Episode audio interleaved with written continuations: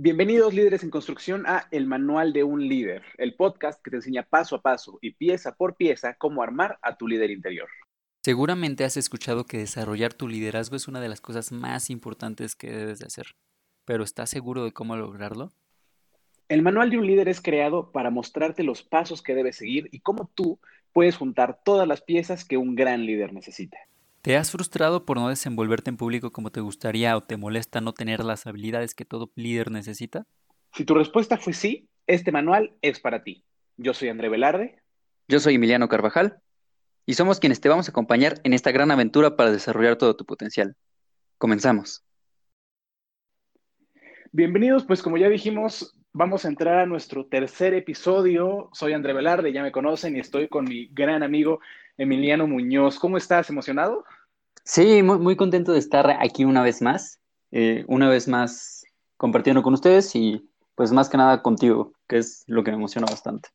Sí, la verdad a mí también, siempre, siempre que sé, que es miércoles estoy como pendiente ya de, ya van a ser las 5, ya las 5 para grabar y para poder escuchar estas pláticas que se ponen tan buenas, ¿no? Tan interesantes, siempre me encanta. A mí también. Oye, fíjate que el día de hoy quería compartir, estuve viendo un, bastante, me involucré bastante esta semana escuchando a, en cuanto a emociones por mi trabajo y caí en una, en, varias conclusiones o no de, de, cómo te pueden hacer, puedes utilizar las emociones a tu favor. ¿Tú querrías decirnos algo de eso? Pues digo yo, tú sabes que me encantan estos debates pláticas, como le queramos llamar contigo. Pero digo, ya me dio curiosidad, ahorita voy a hacer un pequeño paréntesis, cuéntame cómo estuvo eso de que tu trabajo, en cómo, cuéntame un poquito en qué te estás trabajando y cómo llegaste a esta, a esta conclusión de las emociones. Eh, más que una conclusión, hice una investigación muy larga este, acerca de las mismas, porque estoy trabajando con eh, niños de primaria y secundaria. Y teníamos que hacerles el objetivo, les estoy, dando talleres y el objetivo de este taller en específico era saber qué podían hacer ellos con sus emociones. Así. Entonces, pues primero te metes a investigar qué es una emoción, eh, qué tipo de emociones hay, qué te pueden hacer sentir estas. Buenísimo. Entonces, fue lo que te fue llevando al tema, ¿no? El uso de las emociones con, con estos chicos. Sí, y, y, luego me metí a ver speakers que hablan de esto y vaya, creo que quedé fascinado con, con todo lo que escuché, que se los voy a contar un poquito más adelante. Sí, sí, sí, la verdad es que vale la pena. Pues justo previo a, grabar esto, justo te contaba un poquito de que yo sé que no somos ningunos grandes psicólogos eminencias de, de, las emociones, pero justo me gustó algo que dijiste y me gustaría compartirlo ahorita que no importa que no nos vayamos a lo mejor por el lado tan técnico, tan teórico del libro del gran psicólogo, bla, bla, bla, bla, pero tanto tú como yo, tanto todos los que nos están escuchando, como todas las personas sienten emociones. Me gustó eso mucho que dijiste y me encantaría abordarlo por ahí, ¿no? Las emociones que todos sentimos todos los días, positivas y negativas también, ¿no? Porque ahorita dijiste usarlas a favor, pero también puede jugar en tu contra. Sí, totalmente, totalmente de acuerdo. Y fíjate, me gustaría comenzar definiéndola así como, como dice el libro tal cual, este, que una, la psicología define las emociones como un sentimiento o percepción de los elementos y relaciones de la realidad o la imaginación. ¿Cómo ves? Y ahora para los un poquito más mortales, ¿cómo interpretarías eso? que la emoción es aquello que, todo aquello que sentimos, me... ya, fin. Básicamente. Sí. Una, definición breve y concisa. Sí, y luego fíjate, hay una teoría de las emociones, así como hay una teoría de los colores, que dice que hay este con los colores, tres colores principales, ¿no? Que son cian, magenta y amarillo, ¿no? Y que a través de todos ellos se hacen las diferentes, o sea, a través de las diferentes combinaciones se hacen los colores. Ahí sale el verde, el morado, café, solo el negro y el azul, ¿no? Digo, el negro y el blanco no, pero los demás salen a través de esos tres colores. Es, hay una teoría que dice que hay cinco emociones principales. ¿Quieres adivinar cuáles son? ¿Has visto una película con pues, ellas? Pues eso te iba a decir, me suena a una película muy conocida que las dice, ¿no? que son la, alegría, el miedo, el, bueno, no sé si se llame enojo, furia o que sea, pero el enojo, el monito rojito con fuego en la cabeza. Están, me faltan dos, me falta es, no sé si sea asco o el disgusto. Ajá. Te falta uno. Me falta una todavía por ahí, ¿no? A ver, déjame pensar. Hace rato que la vi, ¿cómo no me puedo acordar? Es de las más importantes. Sí, pues yo dije alegría, ¿no? Ya. ¿Y cuál Su falta? Ver, compañero. Tristeza. Tristeza, claro. ¿Y qué dije? Ah, dije miedo. Estaba pensando en tristeza cuando dije miedo, pero no. Cierto, cierto, cierto. Luego, fíjate, ahí te va. El, en, en realidad, el disgusto no es una emoción principal. Sin embargo, eh, en la teoría decidieron agregarlo y quitar el que sí es principal, que es el amor. Porque, eh, uno, el amor tiene también un sentido erótico y en una película de niños creo que hubiese sido difícil manejarlo. Y también le quitaría mucho, pues es básicamente lo, se parece mucho a alegría, eh, si lo caracterizas como un personaje. Que hay quienes incluso dicen, digo, no, no sé la teoría, ¿verdad? Pero he escuchado por ahí que también, incluso el amor puede ser una combinación de emociones, o sea, puede ser el resultado de diferentes cosas, ¿no? Eh, fíjate que según esta teoría, no. Es como si me dijeras aquí que el azul se hace con café y amarillo. Eh, en teoría no, Mira pero puede ser una tonalidad de a- azul, si quieres decirle así. mira no me la sabía. Bueno, Entonces, ajá, en la película principal sustituyen el amor por disgusto. sí, sí, estoy de acuerdo. Que digo, también podría ser este tema de apatía, también entraría un poquito, ¿no? Con ese personaje. Ajá. Pues sí, de hecho, esa película está bastante bien fundamentada. Yo, un par de profesores míos que son psicólogos, eran psicólogos, pero no son psicólogos, justo me han dicho que la verdad es que esa película, fuera de que es para niños y todo eso, está bastante bien fundamentada.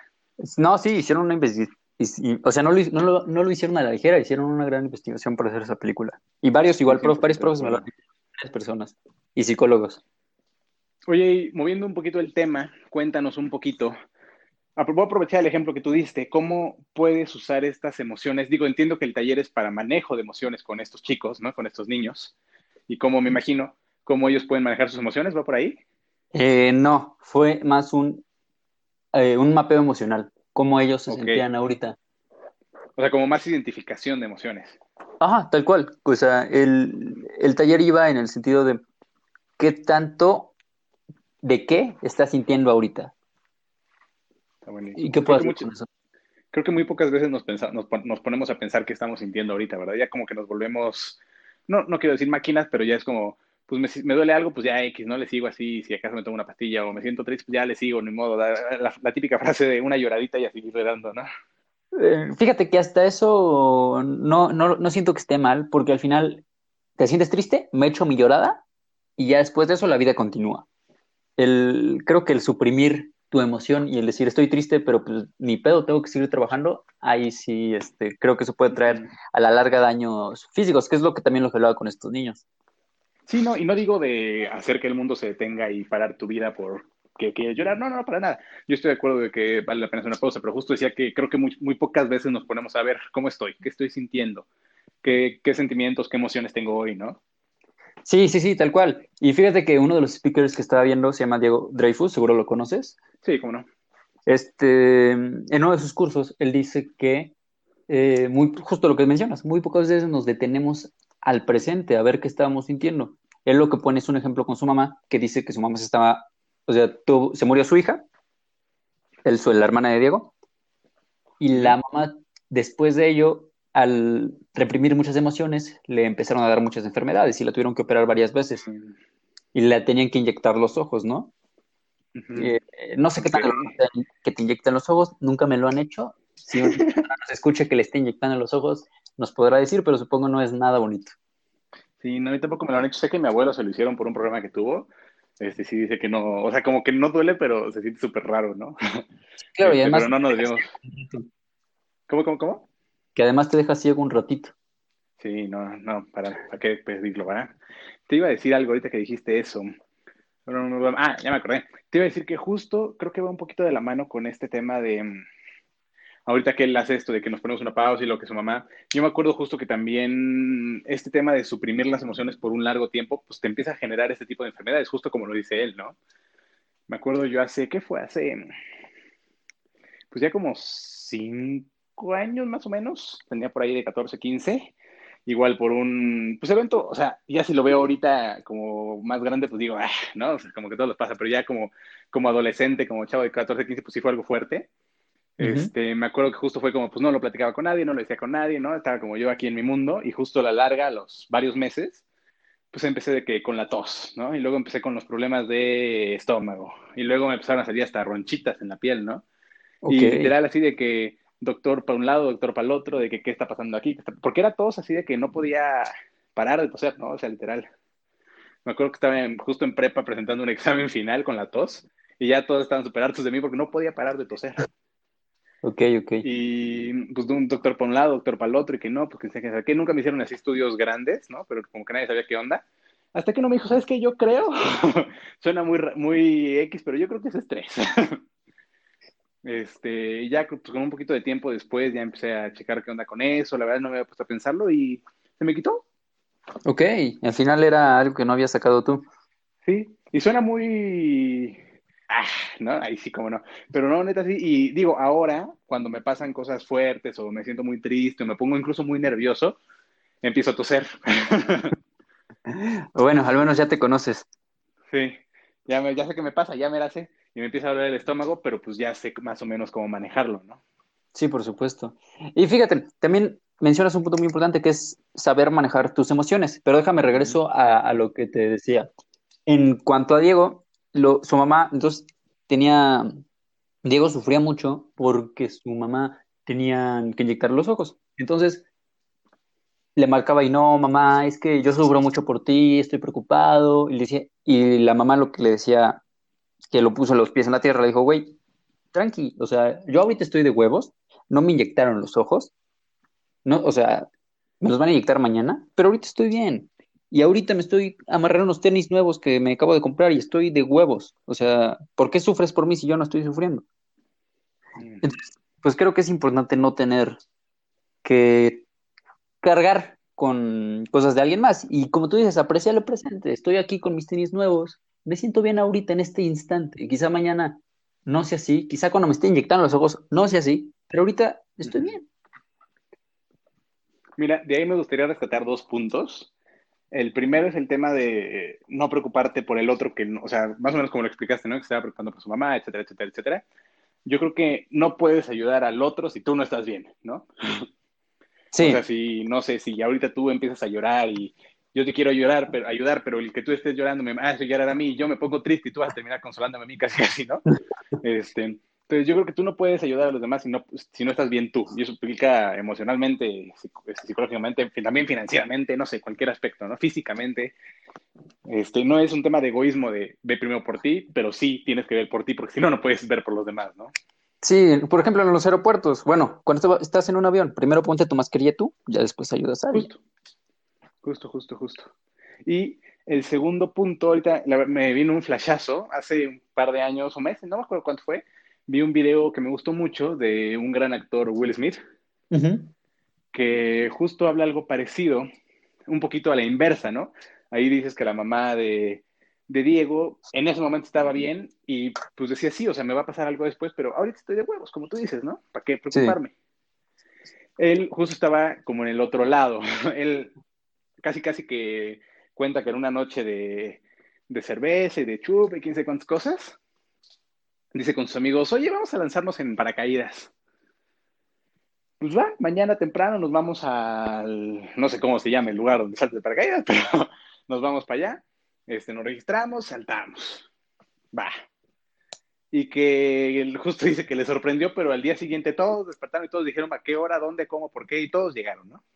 Sí. Y dice, y durante esa noche, ¿no? Desde que dijeron que lo iban a hacer hasta el día siguiente que llegaron a hacerlo, estuvo casi casi sin poder dormir, ¿no? No sé si tú lo hayas hecho, yo nunca lo he hecho, no es algo que me llame la atención, si algún día lo hago, pues lo haré, pero no es algo como que busque, pero sí, me imagino que da mucho miedo cuando sabes que lo vas a hacer, ¿no? Eh, sí, sí, sí da miedo, pero no lo he hecho. No, no, no, ah, tengo muchas ganas de hacerlo, pero el momento antes de la adrenalina, es salto de lugares muy altos, pero justo el momento antes de saltar te arrepientes, pero bueno, aquí un instructor te empuja. o sea, no hay, no hay que dicen a la cuenta de tres, uno, pum, ¿no? sí, sí, sí. Este, ah, bueno, pero lo que iba es que él dice que justo esa noche, casi casi sin dormir, súper, no me, o sea, ¿por qué rayos dije eso? ¿Qué pasa si no se abre? ¿Qué pasa si algo sale mal? ¿Qué pasa así? ¿Qué pasa así? ¿Qué pasa así? Y estuvo con miedo, con miedo, con miedo, con miedo, llegan ahí, todos firman así la responsiva, ya sabes, de que no cualquier cosa que pase, pues es tu rollo, este, suben al helicóptero, me imagino, y dice que tenía miedo, mucho miedo, mucho miedo de qué pasa así, ¿no? Sí. Y en el momento en el que salta, ya no, ¿no? Dice, es la mejor experiencia que he tenido en mi vida. Dice, se siente súper libre, súper feliz, todo, como tú dices, toda la adrenalina, ¿no?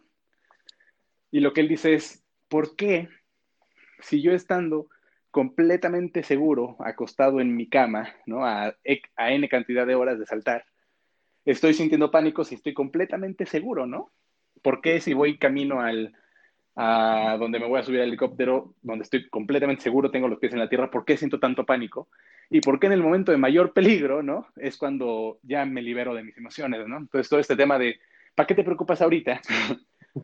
si estás completamente seguro, ¿no? Y eso pasa, a mí me pasa mucho, por ejemplo, hemos hablado en capítulos anteriores del public speaking, de hablar en público. Sí. A mí me pasa mucho que cuando me despierto y sé que voy a hablar en público, voy a dar una plática o yo qué sé, empieza la tosecita y el estómago, ¿no? en el momento en el que la persona que me presenta o lo que sea me da el micrófono y me dice, vas, ¡puf! y lo disfruto muchísimo, me encanta. Y es justamente lo que dice, no es una actividad de mucho menos riesgo y mucho menos adrenalina que saltar un paracaídas, pero me pasa exactamente lo mismo y por eso me, me, llegó el flashazo con lo que decías de la mamá de Diego Dreyfus. Sí, y luego fíjate, eh, ¿cómo se llama? ¿Y cómo se llama esta persona que empezó a subir videos a TikTok? Igual es public, hace public speaking. Jovenazo. Mm, ah, ya sé quién, sí. La verdad no tengo la menor idea cómo se llama, pero sí lo he visto. Bueno, al rato, al rato lo citamos y nos acordamos de su nombre. Sí. Eh, eh, pero él, él da consejos de public speaking y lo que él dice es, pues cuando yo voy a hablar en público, eh, lo que yo siento es como si yo fuera a dar el primer beso con la persona que me gusta. Literal.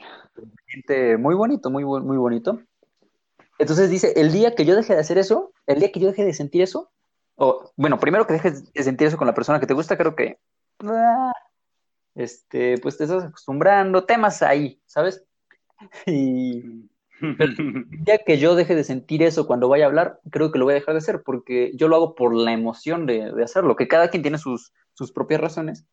Sin embargo, la emoción que te genera algo que te gusta y que tú quieres, que te genera adrenalina y que te apasiona y que inclusive te pone nervioso, que no está mal ponerse nervioso, es totalmente normal. Solo pregúntense por qué está nervioso. Creo que es la, pregunta que yo, que yo les haría. ¿Cómo ves? Sí, de hecho. Pues de hecho, ahorita me acuerdo, estábamos en una, se podría decir, junta diagonal bienvenida de un nuevo equipo. De justo donde una de las, no sé si llama la responsabilidad de su actividad es hablar en público, ¿no? y una de las personas, estábamos hablando como de nuestras expectativas y qué esperamos y por qué estamos aquí, bla, bla, bla, ¿no? Y una de las personas dijo, yo una de las cosas que espero es que se me quiten los nervios y se me quite esa sensación de hablar en público, ¿no? Ese, ese, pues no pánico escénico, dice, yo no siento pánico escénico, yo lo he hecho y lo puedo hacer, pero siempre siento justo eso que describes, ¿no? Como esa, ella no le decía emoción, pero tú lo describiste ahorita como esa emoción. Y me acuerdo que yo y otras dos personas literal abrimos los ojos y dijimos, no, no, no, no, no, no, no, no por favor, no. ¿no? Este, y justo dijimos algo muy parecido, ¿no? Digo, si ella quiere o él quiere hacer eso, está bien. Pero justo yo también, a mí me encanta sentir eso, ¿no? Sí, por supuesto. Y justo como dices, el, por, yo creo que cada quien siente nervios de, por diferentes maneras o por diferentes razones, ¿no? Pero creo que ahorita enfocándonos a este ejemplo del public speaking, pues muchas, o sea, cuando tú estás enfrente, tú estás mostrándote a ti, o sea, tú eres el centro de, no sé, no voy a decir el centro de atención, pero tú eres la persona encargada y tú tienes la responsabilidad del micrófono. Claro. Entonces, pues, tú, hay una conferencista, se llama Cristina, algo, se me fue su nombre, este, que es, este, bueno, X, que justo dice que cuando estás enfrente de un público, enfrente de una audiencia, es como si te subieras no en el sentido erótico de la palabra, pero desnudando enfrente de los demás, quitándote tu armadura que siempre tienes para exponerte a ti mismo, ¿no? De lo que, de quién eres y pues, de lo que tú eres, literal. Sí, por supuesto.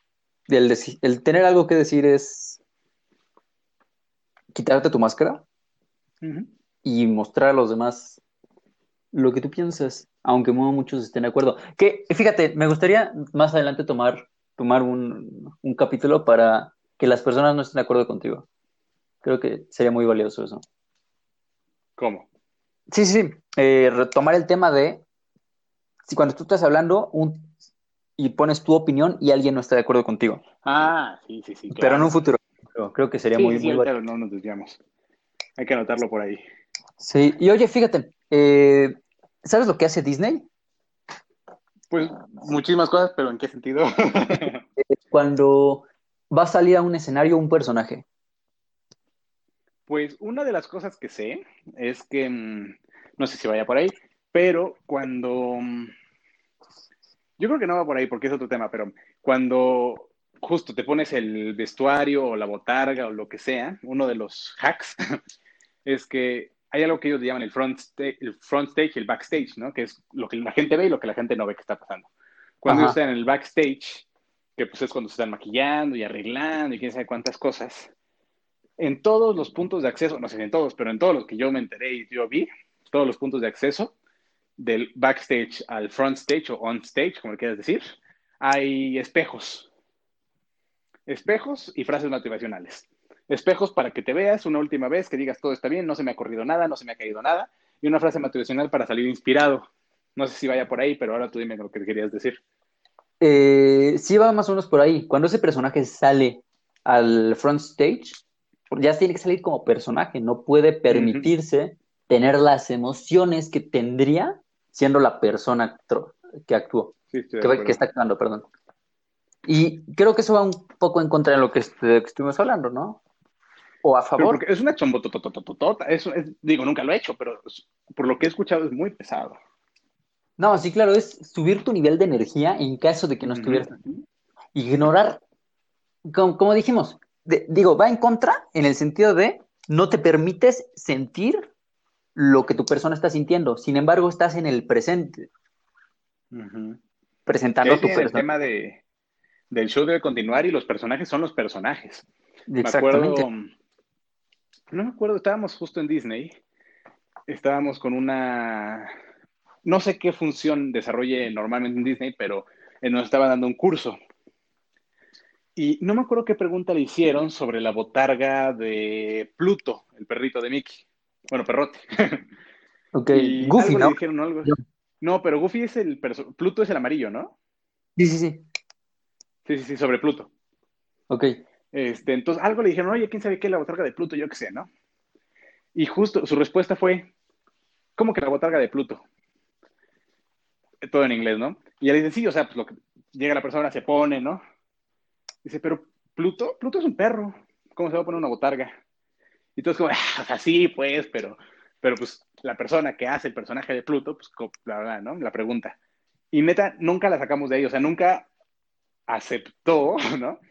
Que Pluto es una botarga, porque Pluto es Pluto y eso es intocable. Sí, sí, sí. Pues también va por ahí. Sí, por supuesto, justo sí, eh, no, es una, no es un actor, es Pluto. Ya, de ahí no la sacas. Sí, no la sacas, ¿eh? No, no, no. Pues sí, es que tiene muy arraigado ese, pues la magia no puede perderse, ¿sabes? Ajá. Es Disney. Inclusive dicen que si vas vestido de rey, príncipe, princesa a Disney, todos, todos, todos, todos te tratan de huevos. Más allá de este, las, los visitantes, los trabajadores, los personajes. Oh. He visto también videos así con este nuevo Galaxy Edge, se llama. Ajá. El nuevo, la nueva parte de Star Wars.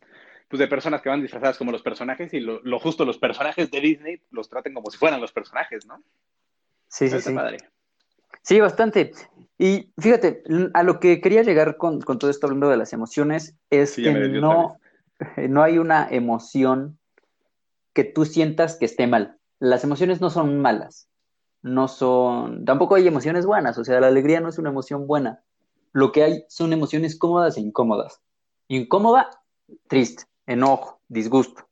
Y eso, al final, a ti, como persona, te está diciendo que estás en un lugar o haciendo algo que no te gusta, tal cual. El miedo, pues, ¿para qué sirve, mi buen André? Pues te prevé de cualquier posible peligro, ¿no? Exactamente, te da la adrenalina para también, justo te iba a decir, la adrenalina de, escapar de cualquier situación. Exactamente. Entonces no hay emociones malas. Si te quitan una emoción, pues valió, valió totalmente, porque todas son necesarias. De hecho, eh, este, o sea, la ira o enojo, como lo quieras decir, te da un buen de energía para hacer cosas. Más, exacto, para una pelea, hablando, hablando fisiológicamente, ¿no? Sí, claro, claro. Este, pero hay lo que, lo que está mal es cuando ya dependes del aire o del enojo para sacar tu. Que era el siguiente punto que quería tocar. Que preferamos nosotros, a través de las emociones que sentimos, controlar lo que hacemos, en lugar de que esas emociones nos controlen a nosotros. Justo. Sí, o sea, estoy muy enojado contigo, André. Pero ¿sabes qué? Fue algo momentáneo, no sé, tú tuviste una equivocación. No hay problema. O sea, si sí siento enojo, lo reconozco, incluso te lo digo, pero al final no voy a ir a tu casa a golpearte. Ah. Suena, muy bonito, pero qué difícil es hacer eso, ¿eh? Totalmente, o sea, decirlo súper fácil, hacerlo muy pocas personas. Sí, sí, sí. Y, y todo regresamos con, con, lo que estamos hablando, regresar al presente, estar en este momento. Ok, sí, siento mucho enojo. ¿Pero por qué me enojo con André? Ah, pues porque llegó 10 minutos tarde al podcast. Bueno, está bien, a, cualquiera, a cualquiera le puede pasar. ¿Sabes?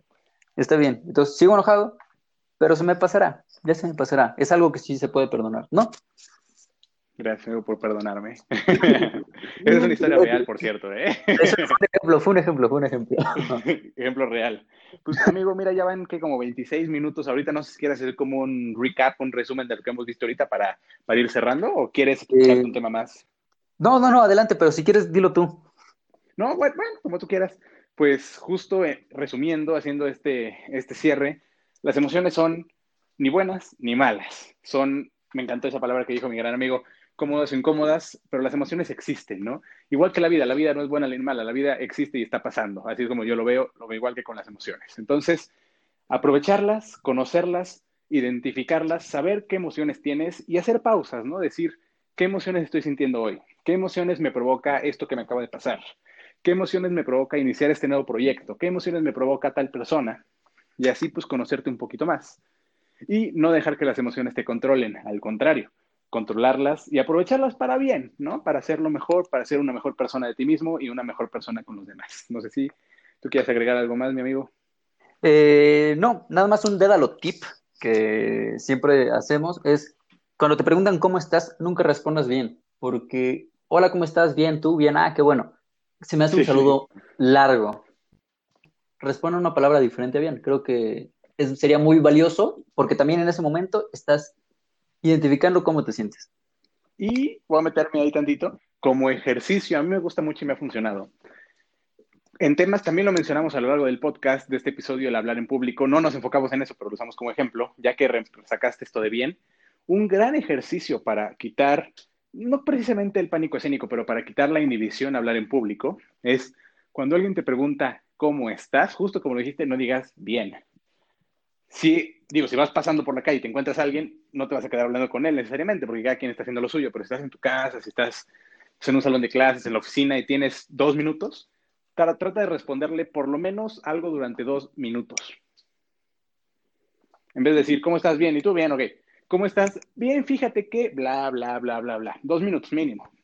Y eso te va a ir haciendo la costumbre de fluir y de darte cuenta de que puedes hablar sin ningún problema. Perfecto. Pues mi amigo André, muchas gracias por este capítulo. Muchas gracias por compartir un, momento más. Nos estaremos viendo el siguiente sábado eh, con el siguiente capítulo. Recuerden que en esta sección, si es que nos estás viendo en una plataforma donde se pueda comentar, comenta, pregunta, propon temas.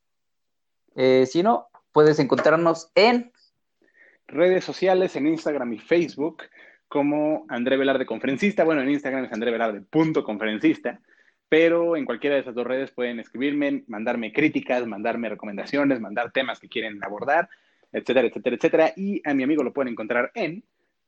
En Instagram como arroba carva.e, carva con B de bueno.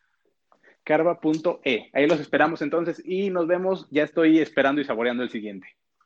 Hasta luego, amigos. Hasta luego.